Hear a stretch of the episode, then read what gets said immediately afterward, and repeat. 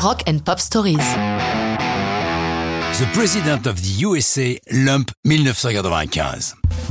J'aime bien ce trio d'Urluberlu né dans la mouvance grunge de Seattle au début des années 90. S'ils n'ont rien à voir avec Nirvana et consorts, ils ont parfois été considérés par certains comme des vulgarisateurs du genre, le rendant affadi et commercial. Chris Cornell, le chanteur de Soundgarden, viendra à leur rescousse en les invitant à assurer la première partie de son groupe à la Mercer Arena de Seattle en 1996. Nous n'en sommes pas là. 1995 est l'année de leur apparition surprise sur le devant de la scène américaine. Surprise même pour eux, puisque leur premier album éponyme fut d'abord enregistré pour le petit label local Pop Lama avant que le contrat ne soit racheté par la multinationale Columbia. Lump est un des titres qui vont emporter le succès de l'album. Pour définir cette chanson, le mieux est de citer une interview de Chris Ballou, le leader, chanteur et bassiste de PUSA, comme on les appelle par simplicité. J'ai d'abord eu en tête ces mots, She's Lump, She's Lump, mais je ne savais pas trop quoi en faire. J'ai eu envie de construire la chanson avec des images surréalistes comme celle des Beatles Lucy in the Sky with Diamonds. Car j'ai grandi en écoutant Sgt Peppers qui a ouvert les portes de mon imagination.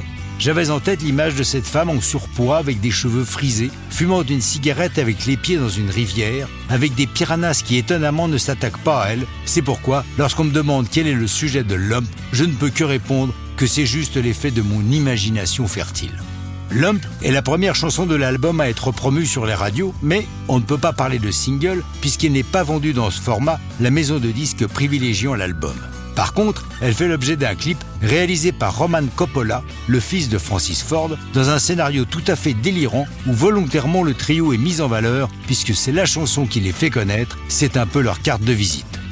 La voix est mise en avant avec une basse et une guitare minimaliste. Comme le dit Balou, je voulais que ce soit une chanson dans le style de celle des Buzzcocks. Au départ, la guitare et la basse devaient jouer dès le début, donnant l'impression que la chanson était déjà commencée depuis deux ou trois minutes. Mais Conrad Yuno, qui coproduisait le disque, a eu cette idée de ne garder que la batterie et c'était vraiment la bonne décision, celle qui a donné sa personnalité à la chanson.